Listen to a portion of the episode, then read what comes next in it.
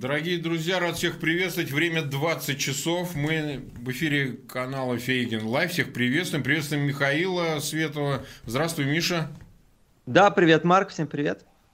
А, ну, мы, естественно, чему еще мы могли посвятить 2 февраля эфир? А, естественно, суду над Навальным. И назвали его «Тень топора». Признаю, что «Тень топора» – это такой приятель мой покойный был писатель, назвал одну из своих книг, ну, «Тень топора» – это отцвет э, на плахе, так что мы часто пользуемся публицистическими образами для того, чтобы произвести больше эффект, так что пусть никто не пугается. Но смотрите, в 20 часов должен быть буквально сейчас э, начаться оглашение э, решения суда по поводу замены срока Навальному с условного на реальный. Мы по ходу нашего эфира будем смотреть э, за новостями. У нас есть бегущая строка, это Росбалтовская строка, других в России, что называется, бегущих строк нет, так что часто меня попрекают, почему там пишут на Украине, а не в Украине. Это не моя лента, это как раз для таких случаев специально мы прикрутили ленту а, Росбалта. Росбалт нам не нравится, но другого ничего, повторяю, нет, остается только РИА Новости и Тартас и так далее. Поэтому мы будем следить за тем, что будет объявлено в качестве решения э, по делу Алексея Навального. Нас смотрит уже больше 2000 человек, 2100, быстро растет цифра, 920 лайков. И прошу, как обычно, пожалуйста, на этот эфир ссылки разместите в своих аккаунтах, в социальных сетях и группах, для того, чтобы максимально большое число пришло на этот эфир, ну, либо посмотрело его в записи. А сейчас, конечно, все внимание приковано к эфирам, которые идут с каналов и э, СМИ, которые освещают э, этот сегодняшний суд. Ну и понятно, что у нас, э, видимо, большая часть людей посмотрит в записи, но тем не менее. Михаил, на твой взгляд вообще, вот сейчас уже, когда мы близки к тому, что мой прогноз, что его все-таки условный срок сделают реальным, на твой взгляд, почему все-таки Алексей вернулся? Рассчитывал ли он на лучший исход, э, нежели вот тот, который, ну, предсказуем сейчас уж точно. Как ты думаешь? Мне трудно сказать. Мне кажется, он вернулся, потому что это такая игра в большую политику. Он пошел mm-hmm. в банк э, поступок совершенно понятный с точки зрения истории, понятный с точки зрения какой-то долгой игры, ну, он видит себя фигурой вроде Нельсона Манделы и понимает, что из-за границы Нельсона Манделой стать нельзя. А Нельсона Манделы можно стать только из тюремной камеры. Через тюремную камеру прошли огромное количество а, ну, лидеров оппозиции. Из, из камеры буквально выходили в президентское кресло. Вот Навальный, видимо, рассчитывает повторить эту судьбу. Очень амбициозно, очень отважно. Ну, реально, по-моему, мы сейчас вполне себе историческое событие наблюдаем. Но придется, придется, придется пострадать, к сожалению, да, потому что у нас режим тиранический. Когда Навальный возвращался, мне было очень много вопросов, почему сейчас, mm-hmm. а, но не было вопроса, не понимает ли он, на что идет. Конечно, понимает. И моя надежда, что э, все ограничится э, сроком, а не повторным покушением. Ну, правильно. Это вопрос не о стратегии. Его мотив понятен. Алексей Навальный действительно решил э, изменить историю но мы говорим о тактике, потому что, видишь ли, находимся ли мы ли в революционной ситуации для того, чтобы, вернувшись, да, тебя запрут, но а, твой голос и твой, твой символ, он произведет столь сильное впечатление, чтобы действительно изменить всю историю, всю вот эту парадигму. И, может быть, все-таки сейчас, оглядываясь назад на этот январь, а, складывается впечатление, что, может быть, преждевременно это все произошло. Вот эти вот протесты 30, 23 и 31, на твой взгляд, а, они ожидаемо были по количеству, по географии, по драматизму, или же все-таки а, они не дотягивают до революции. Меня, э, меня удивил скорее драматизм. Драматизма было больше, чем я ожидал. Количество было ровно такое, какое, э, ну, собственно, подсказывало ощущение. То есть народу было мало, недостаточно для того, чтобы добиться освобождения Навального, очевидно. И я очень удивлюсь, если мы сегодня увидим это освобождение. Я уверен, что э, приговор, реальный приговор сейчас будет вынесен, он получит свои там три с половиной или два с половиной года. И дай бог, если это будут всего лишь два с половиной года, наверняка не придумают там какое-то еще дело, по которому продолжат не выпускать Навального. Но отвечая на твой вопрос, да, ну Нельсон Мандела провел э, э, в камере 20 с лишним лет, поэтому Около, как да. бы это не, беспрец... это не беспрецедентная вещь в истории. Да, сейчас никакой вот в данный момент а, никакой революционной ситуации, конечно, нет. э, ты считаешь, что протесты продолжатся, и как их можно, как можно ими их динамику стимулировать, понимаешь? Проблема ведь еще и заключается в том, что тюрьма это такое место, откуда вообще кажущийся твой символизм помогает тебе управлять этими протестами, угу. каким-то образом мотивировать людей, но на самом деле далеко не всегда так складывается. Что надо делать протесту для того, чтобы а, интенсифицировать э, давление на власть, или это закрыта уже дверь, уже ну, совсем... Нет, ввиду... эта, эта дверь не, не, зак... да. Дверь не закрыта, наоборот, эта дверь сейчас только приоткрывается, потому что э, люди охватывают разочарование старыми формами протеста, плюс они просто становятся невозможными. То есть выходить на улицу, наша сила уже не в количестве, это немножко такая устаревшая мысль. Пока нас не будет миллионы, то 100 тысяч, там 200 тысяч на улице уже ни на кого впечатления не произведут власть слишком хорошо подготовлена, у нее слишком а, много силовиков. Вот на самом деле мы сейчас пронаблюдали, что власть сумела построить за 10 лет с 2011 года. Mm-hmm. Да? Вот, а, что было в 2011 году и что сейчас. Власть эффективно подавила огромные митинги в нескольких крупных городах одновременно. То есть это и Хабаровск а, был на полувоенном положении, и Москва, и Петербург, и Омск, и, и Казань, да, и там еще несколько городов, ну просто реально э, в состоянии оккупации находилось. Поэтому Поэтому э, мы начнем видеть, мне кажется, формы протеста, которые мы не привыкли ассоциировать с Европой. Вот на самом деле и сожжение журналистки э, в Пскове несколько месяцев назад, и самосожжение в Нижнем, в Нижнем Новгороде, да, спасибо, спасибо, прошу прощения, и сожжение э, журналистки в Нижнем Новгороде, самосожжение, которое мы сейчас наблюдали на Тверской, это же на самом деле симптомы. Симптомы того, что люди доведены до такого отчаяния, что мы начнем видеть индивидуальный протест, а не массовый. То есть мы начнем видеть протест одиночек, который ну, исторически гораздо более радикальный. И вот эту радикализацию мы сейчас будем наблюдать на протяжении ну, нескольких лет. То есть одновременно будут заморозки, и по мере того, как заморозки будут ухудшаться, будут появляться вот эти одиночки, которых власть не может контролировать. Смотри, одиночки. Одиночки ведь еще эффективны, давай будем говорить прямо и честно, когда э, доведенные до предела люди переходят к индивидуальному террору.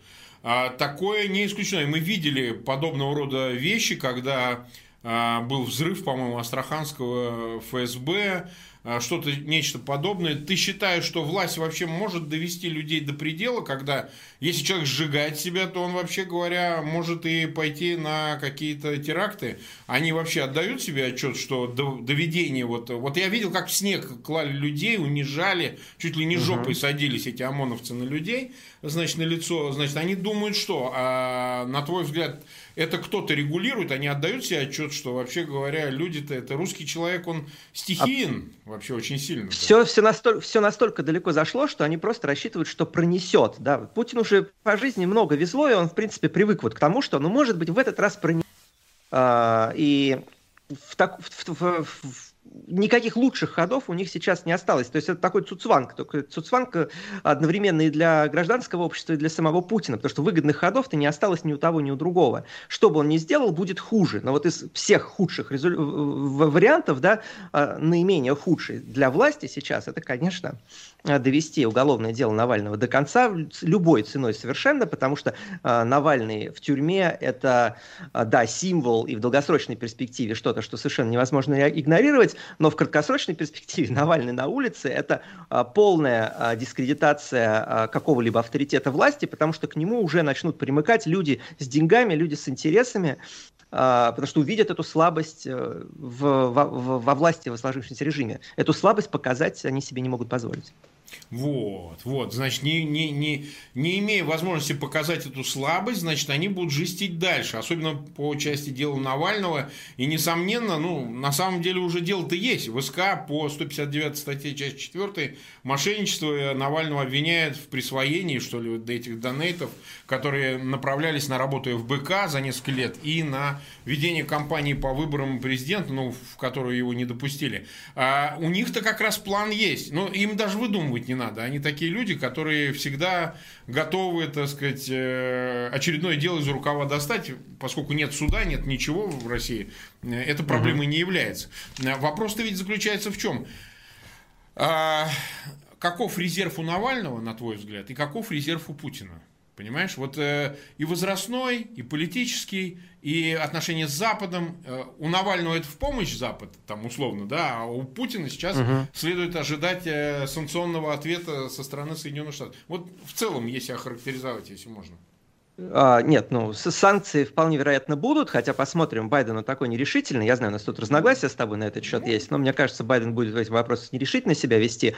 А, и санкции, они, конечно, в очередной раз выльются вот в этот старый советский анекдот. Это, что же, господин Путин, это значит, э, ты будешь меньше воровать? Нет, значит, вы, вы будете меньше есть, кушать. Да, да. Конечно, да. Поэтому мы все понимаем, во что эти санкции выльются в итоге. Я думаю, что прочность, запас прочности у тирана, если он осознал себя как тирана, практически, ну, практически бесконечный. То есть пока им не станет страшно за себя, они будут жестить, жестить и жестить. мы это видели на примере Беларуси, который, ну, реально, вот, вот уж где действительно очень много народу вышло, да, ничего, тиран усидел на штыках. А, на примере Венесуэлы, который мы еще до, до начала белорусских событий обсуждали, а, таких примеров в истории довольно много. То есть есть от того, что в стране становится хуже, э, совершенно не следует, что протест как-то усилится. Э, потому что единственный шанс на какие-то перемены это в, в созревшей тирании уже, э, это только ситуация, где какой-то части элиты становится страш, страшно уже за себя. Вот пока им за себя страшно не будет, ничего лучшего не произойдет, к сожалению. Так, нас уже смотрит почти 7 тысяч человек, 2000, больше 2000 лайков. Ребят, ставьте лайки, пожалуйста, подписывайтесь на мой канал, подписывайтесь на канал Михаила Светова с СТВ. Мы дадим ссылку в описании к этому видео, для того, чтобы вы могли на него зайти и тоже подписаться.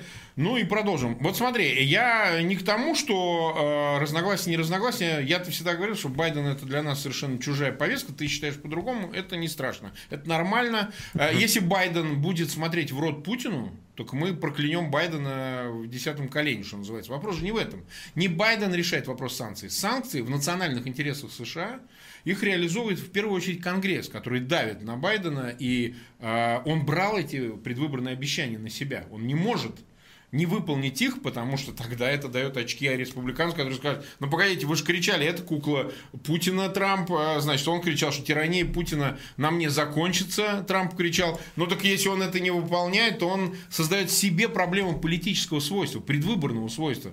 Мы рассчитываем а, использовать это как я просто не... в этой ситуации. Да, я не, хот... не хотел бы просто в этой ситуации обсуждать конкретно американскую политику, потому что мы да, об этом, да, во-первых, да. можем говорить бесконечно, во-вторых, там все-таки значительный фактор играет еще и геополитика, которая на самом деле совершенно не такая очевидная, как кажется на первый взгляд. И даже вот если смотреть на э, санкции против э, Северного потока, которые вводятся, то они-то используются для, для давления больше на Германию, чем на Россию. То есть mm-hmm. там уже всплывают конфликты между Евросоюзом э, и США, потом там появляется Китай, у которого там совершенно собственная игра с и Соединенными Штатами тоже, непонятно, как она будет развиваться.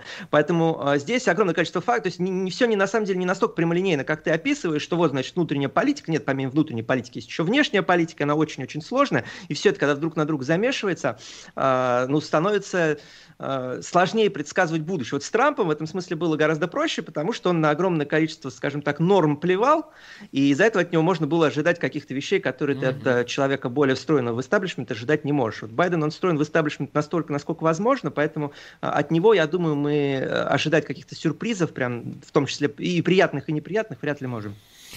Хорошо, это довод убедительный. Другое дело, что ну, преувеличивать то, что тут не надо, всегда надо смотреть за конкретикой. Вот э, действуют mm-hmm. санкции в отношении Северного потока, Смотреть они действуют. Да, то есть а, изменится ситуация, ну, можно будет оценивать. Поэтому здесь э, уместно и конспирология, и антиконспирология. Вот смотри, э, вопрос в следующем. Значит, э, ты сам затронул вопрос, э, это частая такая вещь, когда спорят по поводу вовлеченности элиты в протест или в антипротест, э, ее интересы на противоходе с путинскими интересами, потому что санкции на олигархов, мягко говоря, их не радуют, совсем не радуют. Да? Угу. И смотри, какое слезное интервью Виксельберга в Форбсе. Но это просто человек, который разве что вот только не заплакал и не, значит, уткнулся и громко в голос, в жилетку, значит, корреспондент агенту выкрикивал за что, за что. Значит, э, ты допускаешь, что э, элита сама внутри себя, элита, подчеркиваю, не, не какая-то там э, внешняя часть, а именно элита, это узкий угу. круг, что она может сейчас спорить по поводу, надо ли нам Навального сажать или не сажать. Давайте смягчим. Да? Может такое я думаю, я звучать? Думаю я думаю, там есть определенный фактор недовольства. Я не думаю, что это вот формулируется именно так, как ты это сделал, но если вот говорить о, об элите чуть более широком смысле слова, то есть в смысле слова там э, лидеров мнений и так далее, то вот Кремль сейчас стоит перед достаточно большим вызовом. А Кремль а, потерял лояльность, скажем так, молчаливого до этого культурного слоя. Посмотри, сколько людей высказал эксплицитно поддержку они Навального. На это, они на это не обращают внимания, Миш.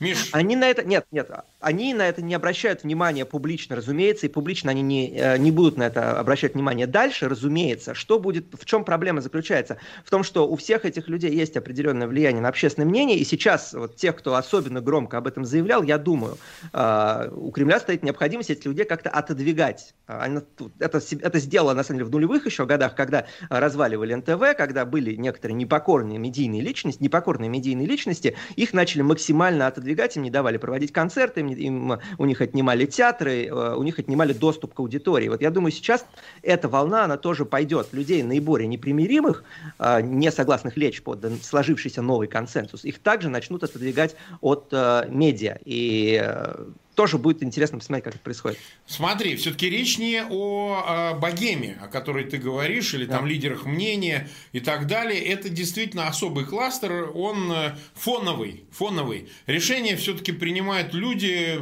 из близкого окружения Путина. Это конкретно его там, кооператив озера условный, там силовая часть, uh-huh. группа Патрушева, Бортников. Это, безусловно, администрация президента. Частично они слабее, но все-таки Вайна, Кириенко. Это часть олигархата да, олигархата путинского чисто, там какие-нибудь Ротенберги, Тимченки и тому подобные, Ковальчуки, конечно, Ковальчук самый сейчас да. сочный, да, и какая-то угу. старая олигархия, семейная, вот, которая может пострадать, конкретно Абрамович, ну или а... какой-то отдельно стоящий Усманов. Они очень сильно могут пострадать. Нет, они однозначно пострадают. Вопрос, насколько они готовы идти в лобовой конфликт. Там еще фактор дети, на самом деле, большой. Так. Вот э, много обсуждалось, что э, сын или сын Фридмана вышел на митинг в поддержку Навального. Понятное дело, что у самого там сына нету никаких а, нет никакого серьезного влияния, но это все тоже будет подтачивать в том числе элиты, потому что когда у тебя этот конфликт возникает за обеденным столом, да, конфликт отцов и детей, mm. это тоже как бы откладывает отпечаток. Мы не знаем на самом деле публично, насколько это серьезный конфликт. Мы видим какие-то эпизодические там вспышки, вот типа этого же самого Фридмана, да, но я думаю, это все встречается гораздо чаще, это тоже будет фактором, потому что семейный фактор вообще нельзя недооценивать. Как тот, который ты описал между старой семьей и новой путинской номенклатурой, этот конфликт, он всегда существовал, он всегда был загнан а, под э, ковер, да, потому что Путин там какие-то обязательства сдерживал, и, в общем, все делали вид, что все нормально, но никогда это, они никогда не были своими друг другу. И э, фактор, э, фактор поколенческий Кировский, где тоже сейчас с детьми начнутся проблемы на самом деле. А, сейчас еще вот у нас, насколько я понимаю, еще нету, нету решения. Мы сейчас следим за ситуацией. 18 минут мы с тобой в эфире.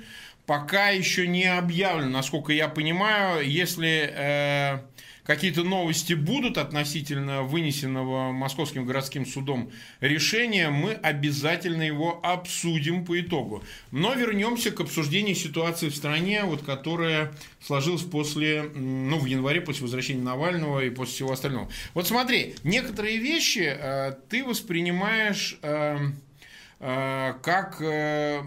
Э, защиту для Алексея Навального, его публичность и так далее. Но, честно говоря, она его не сильно защитила в смысле отравления, Нет, понимаешь? Вот говоря о том, что это... Нет, да. Вообще, да, а, вообще не, не рассматриваю это как защиту Навального. Я это рассматриваю как уязвимость Путина. Это не одно да, и то хорошо. же совершенно. Я, в, Путин может себе позволить избавиться от Навального окончательно, то есть решить это вопрос повторно. И политически он, возможно, это а, ничто его не остановит это сделать, но это не значит, что он от этого политически станет стабильнее, потому что давление на него усилится. То есть не нужно эти две вещи сравнивать совершенно. Угу.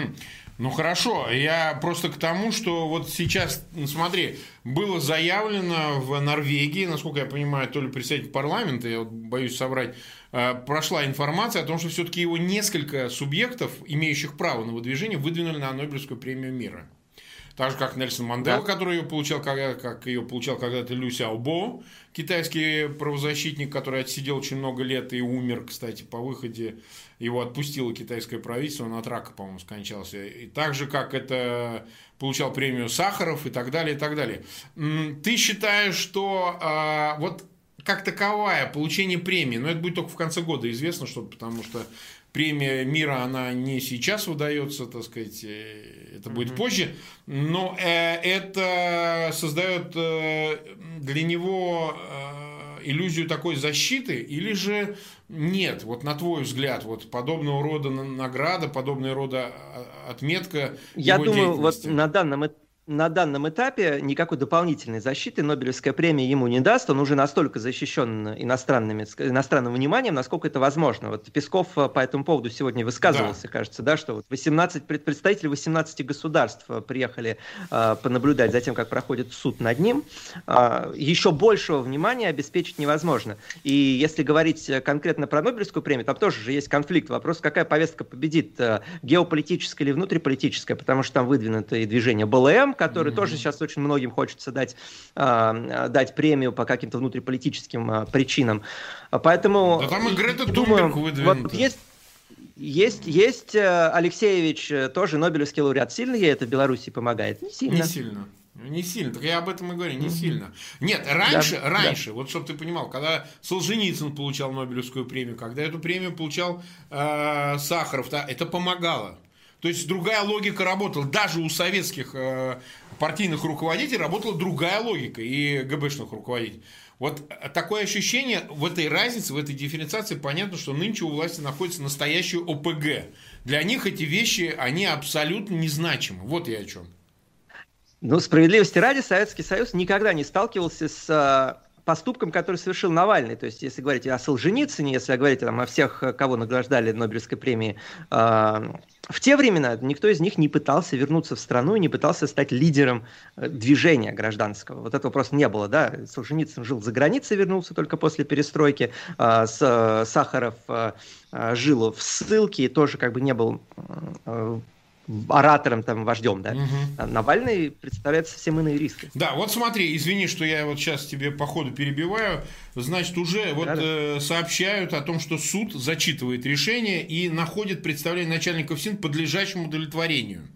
То есть пока еще срок не определен, но само а, определение подлежит удовлетворению. То есть это означает, что точно уже заменит срок условный на реальный. Сейчас поймем, а, какой срок, потому что дело в том, что на самом-то деле тут еще спор идет относительно расчета сроков. Зачитывать, не зачитывать, значит, срок пребывания под домашним арестом. Но сейчас мы это узнаем. На... Все, пишут, пишут, три с половиной года лишения свободы в колонии общего режима. Ну, как да. и ожидалось. Как... В Твиттере, по крайней ну, мере. Ну, в Твиттере пишут, сейчас мы найдем подтверждение, если это действительно три с половиной, это беспрецедентное по своей беззаконности и возмутительности решения, конечно, а, люди эти преступники абсолютные. Давай теперь вот обсудим. Вот смотри, а, буквально сегодня скинули а, информацию, видно, кто-то ее слил, относительно председателя Симоновского суда. Я напомню, что решение принимает Симоновский суд, ну, по месту регистрации Алексея Навального, и он был выездным. В Московском городском суде проводили именно этот суд – а, значит, какой-то из судей, соответственно, э, э, значит, то ли отказался, вот сейчас что-то уточняют, то ли два с половиной вроде года. Все-таки отняли один год, который он провел. Отня, отняли один год, да? да? Вроде вот, бы. Но у меня пока в чате, я не знаю, так это или нет. Три с половиной минус один. Ну, то есть, сейчас э, уточним, сейчас уже секунда другая.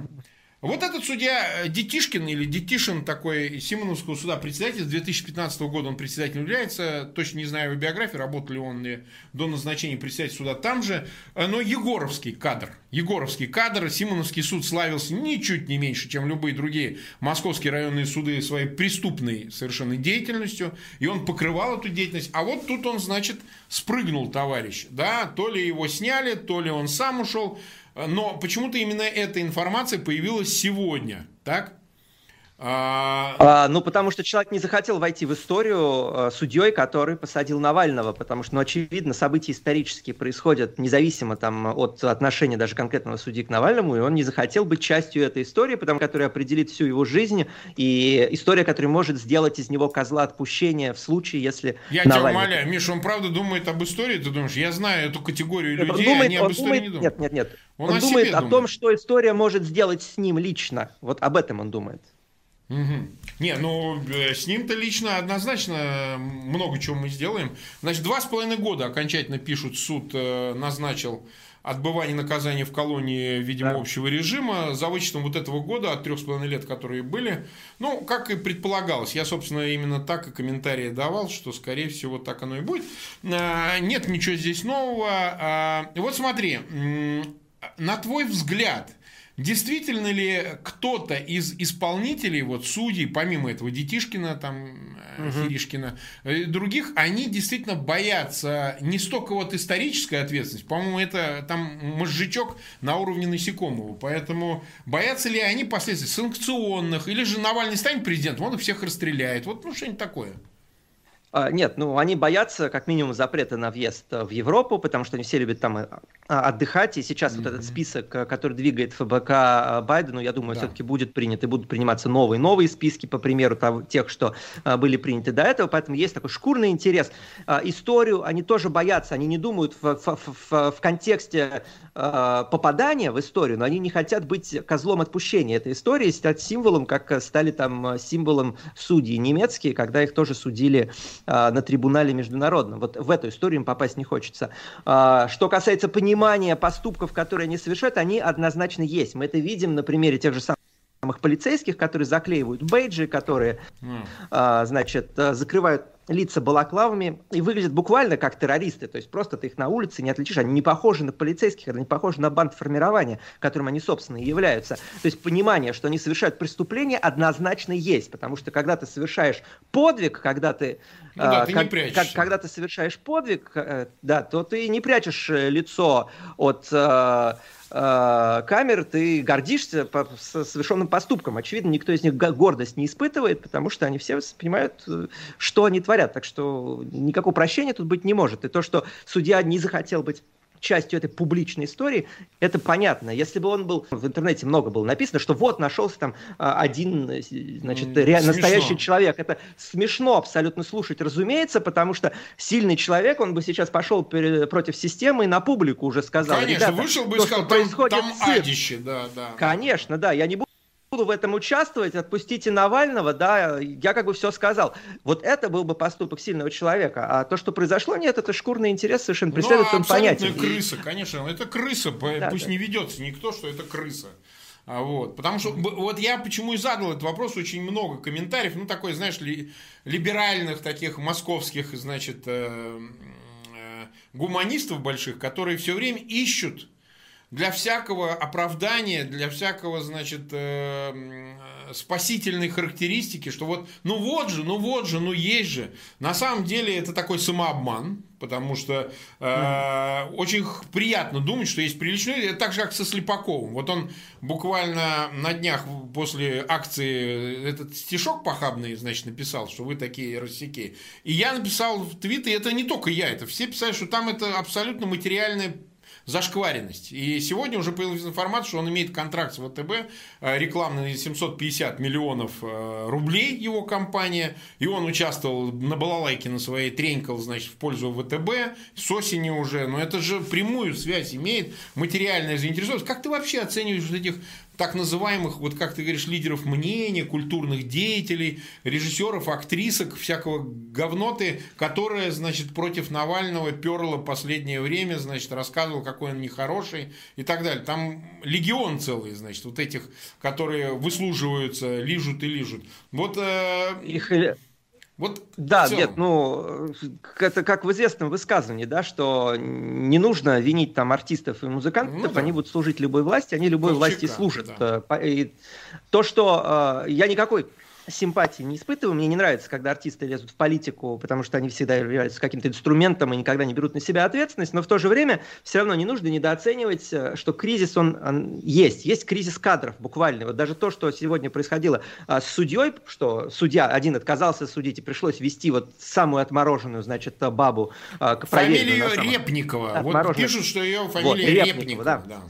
Но сам факт, что вот эту Репникову сейчас приходится таскать по политическим судам, потому что судьи отказываются в этом участвовать, уже говорит, что кадровый голод, он начинается. Это два, два последствия может иметь. Да, во-первых, это будут новые чистки, э, проверка на лояльность по, по, по, по типу той, которую проводил Лукашенко в в Беларуси только что, да, когда были вымыты слабые звенья из э, журналистов, из э, культурных деятелей, кого-то выдавили за границу, кого-то просто выдавили с работы. Вот мы сейчас это будем наблюдать, потому что э, новый тест на лояльность проходит, как прошел после 2011 года. Мы помним, закон Димы Яковлева был, mm-hmm. когда всех просто, по, э, всех просто помешали кровью. То есть вот ты должен был проголосовать за этот закон, либо ты не свой. Вот мне кажется, мы сейчас будем наблюдать что-то подобное, где будут э, проверять на лояльность всех, чтобы любое слабое звено выдавить из системы. Ну, справедливо. Нас уже смотрят почти 10 тысяч человек, 3377 лайков. А, я еще раз прошу наших зрителей, тех, кто не подписан на канал, пожалуйста, прямо сейчас подпишитесь. Нам не хватает буквально меньше 2000 до 220 тысяч э, подписчиков. Это нам сейчас очень важно. А, и, соответственно, ставьте лайки. Мы все пытаемся зайти как-нибудь в тренд, чтобы мы оказались там где-то, чтобы нас увидел как можно большее число людей. Ну, все к этому стремятся, это нормально. Вот. И, конечно, подписывайтесь на канал Михаила Светова. И мы ссылку в описании дадим для того, чтобы вы его нашли. И обязательно тоже подписались, смотрели выпуски Михаила Светова. Вот смотри, Михаил, у тебя было таких несколько выпусков, но один точно – где ты привел, и мы об этом уже упоминали, фильм «Догвиль». Да, почему я об этом говорю? Да. Героиня Николь Кидман, э, общий смысл Ларса фон Трира, это замечательный был твой монолог о том, что без э, наказания, которое э, ведет к прощению виновного, это упрек угу. прежде всего в сторону тех, кто пострадал. Потому что неотомщенные, не получившие справедливое возмездие, это еще страшнее, потому что это а, морально уравнивает э, значит, лицо пострадавшее и виновного. В этом контексте. Я бы только не, да, ты я бы только не использовал, да. прошу прощения, я уточню, я бы не использовал слово возмездие, потому что суд здесь не в возмездии. Суд в том, что когда вы одинаково относитесь к жертве и к насильнику, да, вы, вы, вы повторно наказываете жертву да, за то, что она сказал, а, да. вела праведный образ жизни. То есть это не возмездие. А я, возмездие а я это все-таки да. Я другой. Хорошо, то продолжай. Знаешь, я тут славлюсь тем, что я являюсь сторонником смертной казни. Вот. Причем какой смертной казни? Очень специфический. Я всю свою жизнь был аболиционистом. Я получал юридическое mm-hmm. образование, был кандидатом наук, писал статьи в свое время, в начале 90-х, в конце 80-х, о том, что да, конечно, смертная казнь – это позорный институт, это право государственного убийства легальное и так далее.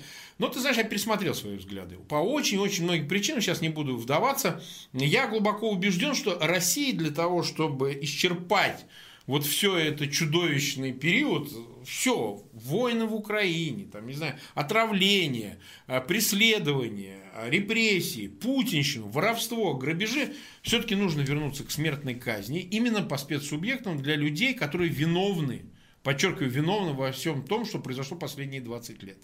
По отношению к этим высшим должностным лицам смертная казнь должна иметь обратную силу. А, другого способа научить будущие поколения тому, что всякое зло, оно получит свое наказание, я убежден теперь к своим там, 49 годам, что невозможно. Нет такого другого инструмента, кроме вот этого самого возмездия, которого ты так стараешься отстраниться. Я знаю либертарианский взгляд на эти вещи, но все-таки ты э, считаешь, что по окончании этого периода, как бы он ни завершился, революцией, и отменен будет весь этот 20-летний период Путина, или же, так сказать, умрет диктатор и останутся его наследники и пигоны, возможно ли наказание в виде высшей меры и вообще в широком смысле, помимо иллюстрации? Иллюстрация, как я говорю, для слабаков. Это само собой. Это опция по умолчанию. Но должна ли быть судебное наказание столь чудовищное, каким является смертная казнь, для лиц, которые убивали, травили, э, уничтожали? То есть такая высшая мера допустима. Или тебе кажется, что это чересчур? Смотри, э, я не уверен, что тебе понравится мой ответ, ну, потому что страшного. есть, есть принципиальная разница между, между, между допустимо и э, нужно ли это делать. Вот допустимо ли? Я никогда не скрывал, что там и либертарианство тоже к этому склоняется, что есть преступления, за которыми, ну, которые нельзя искупить, да, вот убийство одно из таких преступлений. Но э, политически, политически идти по пути возмездия с большой вероятностью, ну, путь разрушительный, путь разрушительный для страны, которую ты пытаешься построить. То есть вместо того, чтобы пытаться строить прекрасную Россию будущего, ты увлечешься местью и просто утопишь все в крови, растеряешь союзников, растеряешь какое-либо политическое влияние. Поэтому вопрос, ответ на твой вопрос это э, да, в некоторых случаях допустимо, политически, я думаю, это будет неоправданно. Все же, как бы нам это не было неприятно. Я тебя спарирую, парирую, Миш, в этой дискуссии. Ну вот тебе простой пример. Самый элементарный, который лежит на поверхности. Я даже не беру всех. А, Румыния. Страна, которая выходила из советского тоталитаризма чудовищно тяжело, в отличие от бархатных революций, которые имели в Чехии, там Вацлав Град был такой лозунг в Град. Он из тюрьмы прям поехал в президентский дворец. И все там, значит, тоже были иллюстрации и так далее. Даже в Польше, казалось бы, и в ГДР все было достаточно мягко. В Румынии было не так. И Чаушеско, Чаушеску вместе со своей женой был расстрелян. А, Причем расстрелян, конечно, очень быстро, одномоментно а, по решению вот такого скорого а, суда, да, который, понятно, не был и не отвечал требованиям, какие э, о праве у нас есть представления, но все-таки вот эта прививка, она работает не только для Румынии, совсем не только для Румынии. Это стало символом что всякий тиран, потом, кстати сказать, между прочим, не в последнюю очередь, э, что в Ираке, что в Ливии с черенком в жопе или в Ираке с петлей на шее, эти вещи продолжали действовать в этой же парадигме, хотя тираны часто умирали. Но я хочу сказать, что это оказало такое серьезное, такое сильное историческое воздействие – на всякую фигуру, которая стремится к узурпации власти, что я бы сказал, это опыт нельзя расценивать только как отрицательный. Вот я так считаю. Ну смотри, если говорить, если говорить про Румынию, то там не было никаких э, крупномасштабных вот процессов, как ты описываешь. Да, там э, был, был казнен Чаушеску, была казнена его жена, там несколько человек, но это не было масштабным каким-то мероприятием. Если говорить про Ливию, если говорить про Ирак, э, если говорить там про страны Ближнего Востока, то мы как раз видим, что это ни к чему хорошему не приводит. А, и Сирия, и, о, прошу прощения, и Ливия, и Ирак – это истории провала, к сожалению ну, честно говоря, в Европе, там, где цивилизованные э, сообщества нашло в себе силы провести и Нюрнбергский процесс и так далее, смертная казнь, ой-ой-ой, там я уж не говорю про процесс по денацификации, вешали ой-ой-ой, как американские оккупационные силы. И ты знаешь, прививка в Германии... Нюрнбергский... А там помимо Нюрнберга... Нюрнбергский процесс Нюрнбергский процесс, э, во-первых, это был суд победивших стран над э, страной, потерпевшей поражение. Это не был суд внутри страны, да, это был внешний суд за преступления против человечества. Это довольно важный, важный все-таки нюанс. Другие страны судили преступников э, Германии. Если мы говорим о судах внутренних, то это будут ячейки ЧК буквально. Ну, э, Миша, я, я тебя возражу. Дело в том, что Нюрнбергский процесс это был первый суд универсальной юстиции. Она так и не заработала, эта универсальная юстиция, по-настоящему. Хотя угу. прото-суды типа ЕСПЧ, типа э, Международного суда, уголовного суда в Гааге ООН, они э, худо-бедно работают, но они про другое. Есть специальные трибуналы, которые создавались по бывшей Югославии, там по Сомали и так далее Честно говоря, были внутренние суды. И в Германии они были. Они даже были, ты удивишься, и в Норвегии. Они были в Хорватии. Они были над нацистскими преступлениями в ряде стран э, э, Европы. И ты знаешь, над, очень эффективны. Над... Нет, на, то, точечно над преступниками это можно себе представить, над конкретными преступниками. Как это было в Норвегии, как, как, это, как это было в Гааге, да, вот это можно себе представить, я могу себе это представить, но мне просто показалось, может быть, я ошибаюсь, что ты говоришь о чем-то таком гораздо более размашистом. Хорошо, ладно, оставим эту тему. Дискуссия всегда полезна, понимаешь? Рано или поздно ее придется начать. Мы живем в исторической России, которая, честно говоря, вообще вот на эту всю рефлексию относительно того, что полезно, не полезно политически, ну, чихала она. Вот ты знаешь, 20 век давал поводы говорить о том, что чихали, и ты знаешь, врывались и на последних березках вешали, значит, своих душителей. Так что тут э, да. надо Но я все-таки, я все-таки хочу вот провести вот этот вот акцент, что страны, которые этим увлекались, и это речь про Россию с ее кровавой историей революции, да, это речь про примеры, которые ты сам приводил, про Ливию, про Ирак, что когда ты увлекаешься местью, у тебя не получается то, ради чего ты боролся за власть, то есть у тебя не получается поднять страну а, из террора и нищеты, превратить ее в какое-то нормальное место для жизни. Вот мне кажется, э, строительство прекрасной России будущего, оно немножко важнее, чем возмездие. Я бы вот, сказал, вот что ты сводишь это к мести и возмездию, я бы возразил, потому что речь немножко была о другом. Речь шла о том, что России нужна вот важна эта прививка от э, узурпации. В России важна прививка от вседозволенности, безнаказанности и террора. И нет другого эффективного способа его нет, кроме люди, ценой как... жизни. Люди которые, лю, лю, люди, которые убивали, они должны ответить перед судом однозначно совершенно. Хорошо. Как, какой здесь сомнение? Хорошо. Ну, отличный диалог. Людям, кстати, нравится то, что мы по этому поводу uh-huh. тему затрагиваем. Потому что у нас есть табуированные темы. Вот в сообществе э, современном, цивилизованном, прогрессивном есть табуированные темы. И вот смертная казнь одна из таких.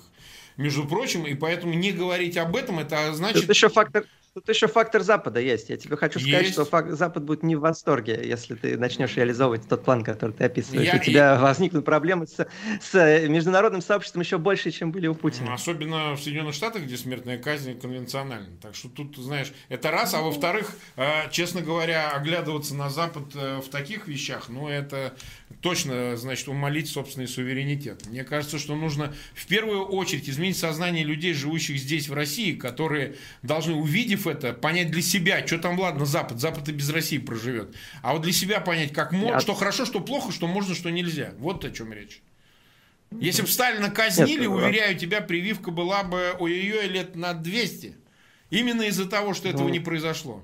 Ну хорошо, вот хорошо. Э, да, я, я, я по, по, по существу я с тобой не спорю. Хорошо. Давай теперь дальше вернемся к процессу Алексея Навального. Вот структура ФБК полностью разрушена. Большая часть э, активистов ну, соратников Алексея Навального, тот же Леонид Волков, э, теперь Жданов, все они за границей.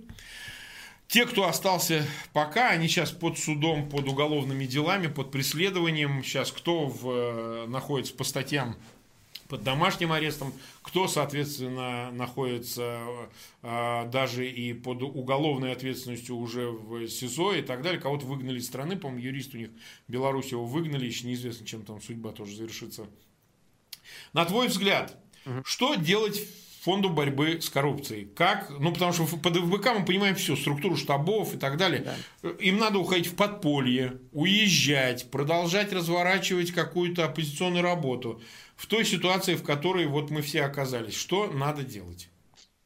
Ну вот они транслируют вовне такую самоуверенность, говорят, что они готовы были к этому развитию событий, поэтому, наверное, лучше ждать от них какого-то рецепта. Но по факту они сейчас находятся в лучшем из возможного положения, потому что, с одной стороны, а, они вывезли свой актив за границу, как ты правильно сказал, с другой стороны, в России сейчас находится Навальный, что позволяет им, пользуясь а, заключением Навального, предлагать какие-то решения внутри страны и не выглядеть как просто люди сидят на Западе, значит, говорят, люди, говорят а, обществу, как себя вести, значит, и подставляют его по дубинке. Нет, это у них уже ставка сделана и в самой России, поэтому у них маневр, в принципе, есть. То есть они не, превра... не превращаются в маргиналов а, по а, примеру там людей, которые просто с концами уезжают и все. А, насколько им дадут работать?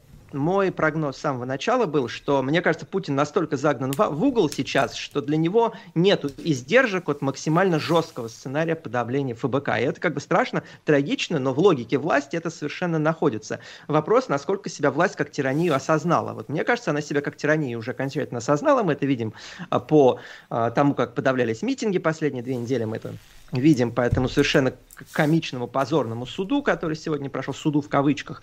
И в, в логике тирании сейчас ну, просто максимально задавить все живое, мне кажется, именно это будет происходить. Именно поэтому я в начале эфира сказал, что а, традиционные формы протеста, они себя изживают. Вот мне, например, непонятно, как работать. Во-первых, у меня закрыли да, да. А, а, то есть мне стало сложнее публично выступать. А, финансовые, как бы, тоже я урон очень большой понес. А, читать лекции, как я их читал там два года назад, езжу по стране, мне уже явно никто не даст. Это, да, в принципе, нет, станет невозможно. И форма, форма протеста, она сейчас будет эволюционировать в сторону радикализации. Это никто от этого не выиграет, общество от этого будет хуже, э, власти от этого будет хуже, но э, тянуться это может довольно долго, к сожалению. Так, смотри, э, значит, вопрос тогда следующий. Вот Путин второй раз подряд конечно, выродок редкостный, значит, заявляет о том, что социальные сети, это, ну, по сути, я перекладываю на человеческий, это инструмент, значит, промывания мозгов, это, значит, э, обман, это, значит, попытки Запада воздействовать через эти корпорации, значит, на сознание наших людей и так далее. Плюс в купе с этим Медведев, который дал вот интервью буквально на днях, значит, заявляет о том, что э, у нас все готово, мы можем перейти на свой интернет, значит, российский, отдельный, изолированный. Мы можем, значит, затормозить трафик социальных сетей, понятно, куда они клонят. Э, ну вот смотри, на твой взгляд, насколько... Потому что ты сейчас говоришь о том, что эффективно может быть в интернете. Ну, извини, 100 миллионов, больше 100 миллионов просмотров фильма, значит, про дворец Путина. Нет, я, не, я, не, я, не, я не говорил ничего про интернет. Не, не, ну, ну я, я, я, я говорю о том, что интернет остается как инструмент. То есть на улице не выйдешь а. и так далее. Но вот на твой взгляд, какова перспектива интернет, э, интернетских проектов вот в социальных сетях и вообще и так далее. Власть, она Я думаю... лишит этого последнего инструмента? Я думаю, абсолютно реальный сценарий развития событий, что забанят Твиттер и забанят Ютуб. Вот я в это могу поверить. Ютуб, наверное, будет сложнее, Твиттер вот прям очень просто будет. А, люди научатся это обходить, но все равно вот того достижения аудитории, которое сейчас удается добиваться Навальному своими фильмами, оно, конечно, будет потеряно. Но э, изолировать Россию от внешнего интернета полностью, это абсолютно нереальный сценарий, но в эту сторону даже не нужно смотреть. Это нас, то, тут, тут же мы не можем, пока еще, мы еще не на том э, моменте развития тирании находимся, где э, из России можно сделать Северную Корею. До этого еще лет там 20, наверное. Так, ну хорошо, а половину от Северной Кореи, это же немногим лучше. Дело в том, что в Китае, знаешь, это точно не чита с Северной Кореей, но однако же все эти социальные сети запрещены, действуют собственные. Да, их там можно обходить через VPN и так далее, но это все-таки достаточно грустная история, потому что, ну как сказать, это совсем уже другая, другая жизнь, совершенно жизнь с интернетом и жизнь да. э, с, с, постоянным, с постоянным VPN и проблемами с этим связанными. На твой взгляд... А ты неправильно, ты, не, а ты неправильно все это воспринимаешь, потому что у них-то вопрос иначе стоит. У них жизнь со дворцом или жизнь без дворца, да. понимаешь? Или жизнь в матросской тишине. Вот, конечно, они будут выбирать жизнь во дворце. А, а жизнь во дворце вот сейчас начинает требовать блокировки интернета, ресурсы для этого у них есть. А люди, насколько люди Сколько времени людям нужно, чтобы осознать трагичность своего положения? Вот этот вопрос. Сейчас они его до сих пор не осознают. Мы много об этом говорили у тебя на эфирах, да, да. что но нас варят как лягушку на медленном огне, и это срабатывает. И то количество людей, которые вышло вчера, ну, явно недостаточно для того, чтобы хоть чего-то добиться. А ты считаешь, вот блокировка интернета, вот, не знаю, там, ТикТока, Твиттера, э, Ютуба может сподвигнуть, э, особенно людей молодых, ну и не только их, конечно, к тому, чтобы э, более агрессивно, активно принять участие в протестах и выйти Смотри, на улицу да. в большем масштабе? Смотри, вот... Ты же занимался этим. Я тебе честно скажу.